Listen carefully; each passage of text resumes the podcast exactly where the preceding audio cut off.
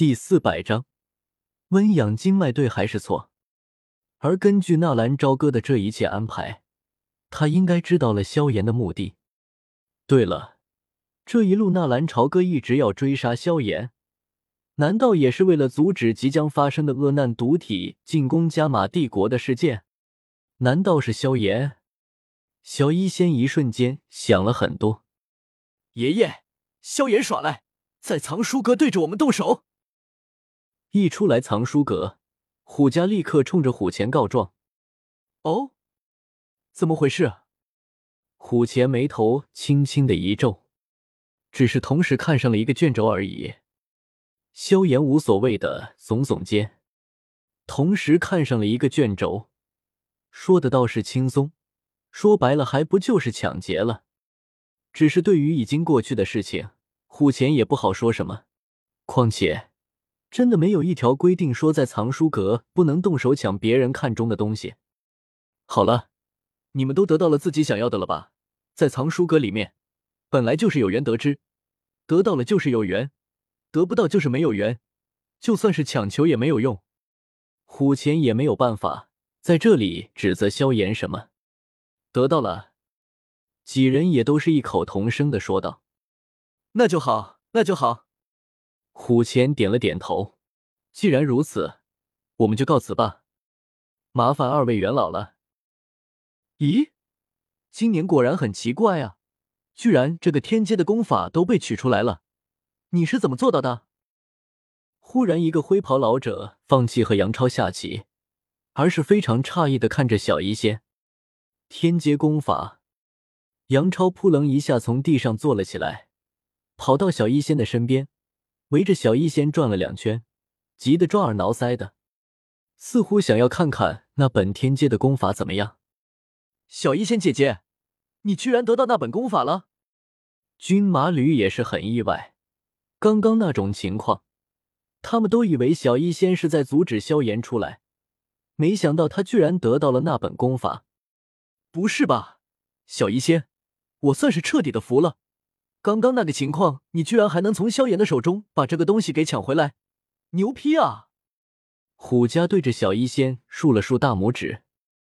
萧炎也挺郁闷的，他没有想到在小医仙的手里拿着的居然是金地焚天炎，那种异火可是异火榜排名第四的异火，远远不是他手里按着的排名第二十三的玄黄炎可以比拟的。更让萧炎无语的就是，明明他的时候已经触碰到那天阶的功法卷轴了，可也就在这个时候，安功法居然自己飞走了。也就在这个时候，通道开始闭合，他手里原先获得的卷轴，也是在这一瞬间全部化作了能量团，又飞了回去。是的，是全部。萧炎没有获得任何一个东西。我是恶难毒体，这卷轴也是关于恶难毒体的，侥幸而已。或许我的缘法到了吧？就像萧炎，没有缘法，终究是得不到的。一小医仙瞥了一眼身边的萧炎，贪得便是会一无所有。小伙子，你的戾气太重，怎么样？跟我在这里守阁吧。灰袍老者看了一眼萧炎，很是温和的说道。这两个老头居然让萧炎跟着他们守阁，那意思岂不就是说他要收萧炎为徒？如果换做一个其他人，此刻恐怕早就跪伏在地了。但是萧炎却是缓缓的摇了摇头：“多谢两位元老的好意，萧炎并不打算守阁。”刚刚元老说什么？萧炎没有得到任何的东西。什么？哈哈。这就是传说中的报应吗？想抢别人的东西，结果自己却是一个东西都没有得到。虎钳也是轻轻的摇了摇头。好了，我早就说过，藏书阁的一切东西都要随缘，是你们的，终究是你们的；不是你们的，就算你们用强，也得不到。好了，我们也该回去了。说完，虎钳当下走出了藏书阁。几人也都是相继冲着二位元老躬身行礼，然后静悄悄的退出。二位太爷爷，杨超就此别过，今日能够得见太爷爷的两位好友，实在是无憾了。我回去就算是遇见我的太爷爷，也能够和他炫耀一番。杨超也是冲着两个老头鞠躬，准备告辞。喂，老家伙，难道你就要让故人之后就这么离开？是啊，如果这个小子见到了杨风雪那个老家伙，会不会骂我们小气啊？我觉着应该会的吧。算了算了，今天我们就送这个小子一场造化吧。其中一个灰袍老者说完，忽然对着杨超的脑袋一指：“既然你都这么做了，那么我也给他一场造化吧。”另外一个老者也是冲着杨超这么一指，所有人都傻眼了。他们已经走出了空间锁，就这么扭过头看着得到了两个老头子垂青的杨超，这货是走了什么狗屎运啊！当初都以为这货不进入藏书阁是多么的傻叉，多么的呆子，可是，一转眼的功夫，人家居然哄着两个老头开心，给了他一场莫大的造化。至于是什么造化，现在就算是个傻子都知道，今天收益最大的应该就是杨超了。只是任凭大家如何追问他获得了什么造化，杨超就是咬着牙关不松口。然后一路就是乐得合不拢嘴，这货从一开始就是在算计那两个老家伙。不得不说，这小子的智商不低啊！怎么样，你们都得到自己想要的东西了吧？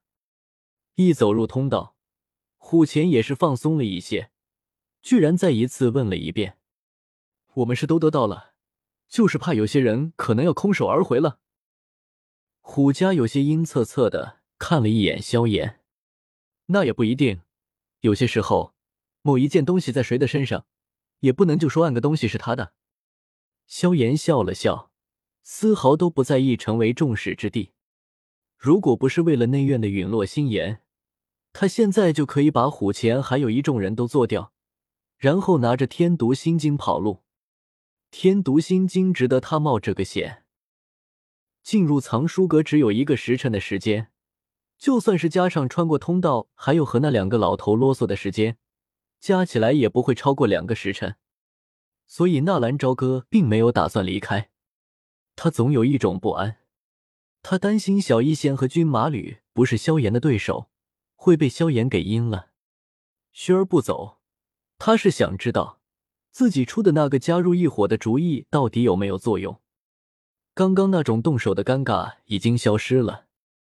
此刻的纳兰朝歌和轩儿已经坐到办公室里聊了快一个时辰了，从功法斗技、家族渊源，一直聊到了人生快意、理想生活。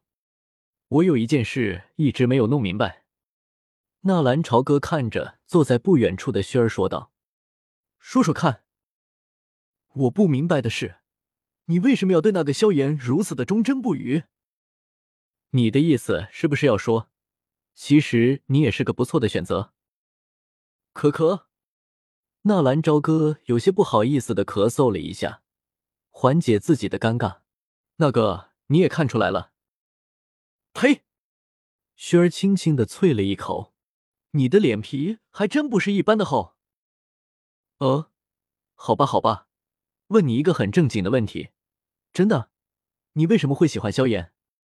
纳兰朝歌收起了玩笑的表情，一脸严肃的看着轩儿：“你的意思是说，他曾经是个废物，遭受到了整个萧家的唾弃，而且他还好色，经常偷看萧玉姐姐洗澡，而且还和萧妹暧昧不清，而且还有婚约在身。”纳兰朝歌有些傻眼，这女人这不是都明白吗？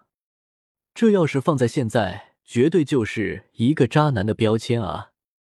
更何况熏如知道萧炎有婚约，还放纵自己的感情，第三者吗？可是真正的喜欢一个人，你就会看不到他身上任何的缺点，在你的眼里他是最完美的。纳兰朝歌有种想要晕倒的感觉，而且他对我很好啊！当年我们都还小的时候，他每天晚上都会跑到我的房间来为我温养经脉。虽然手法笨拙，但是这个习惯却是坚持了好久。如果非要说个为什么，我想应该是在那个时候，他在我的心里埋下了情根吧。现在已经发芽了，我已经控制不住了。哇，好感人啊！纳兰朝歌做出一副两眼冒金星的羡慕嫉妒状。薰儿妹妹，我能求你一件事吗？我是真心的，只要你能帮我做到这件事，我可以答应你一件事。纳兰朝歌忽然认真的看着轩儿，以从来没有过的态度恳请轩儿。都说不打不相识，两人虽然有还有着一段恩怨没有解决呢，但是说实在的，纳兰朝歌是轩儿进入学院以来走的最近的一个男生，也是说话最多的一个男生。说说看，如果能够做到，我可以考虑。轩儿思考了一下，说道：“真的。”能做到，能做到，你一定能做到。我想请薰儿小姐为我温养一下经脉，可以吗？纳兰朝歌的话一说出来，薰儿的脸色一红，随即变了变。你这话是什么意思？不是，我没有别的意思，真的没有别的意思。薰儿妹妹，你别误会，我就是想，好吧，这么说吧，我想学这么一套可以温养经脉的手法。温养经脉的手法，你是也一个七品的炼药师，要温养经脉还需要我来教你手法？我就这一个要求。纳兰朝歌固执的说道：“好吧，我也不怕你笑话。其实我也不会什么温养经脉的手法。”薰儿扭捏了一下，似乎又想到了当年某些甜蜜的事情了。怎么可能呢？一定是薛儿小姐不想教我吧？萧炎小的时候都会啊，你们都是从萧家学习的炼器，怎么可能他会，而你不会呢？薛儿终于是听出了纳兰朝歌话里的另外一层意思。你这么说，到底是什么意思？我的意思很简单啊，我想学温养经脉的方法。纳兰朝歌依旧是笑眯眯的看着薰儿，并且上下不停的打量。忽然，薰儿的脸色通红。如同在发烫一样，一个连斗者都不是的孩童会知道温养经脉，而且还一直温养了两年，不知道薰儿小姐有什么感觉？天赋是不是是忽然一禀了？薰儿的脸色瞬间惨白。大家对于当年萧炎进入薰儿的房间为薰儿温养经脉这件事，你们认为是对还是错？是真的在为薰儿温养经脉吗？大家有不同意见的，可以在本章后面讨论，我会回复。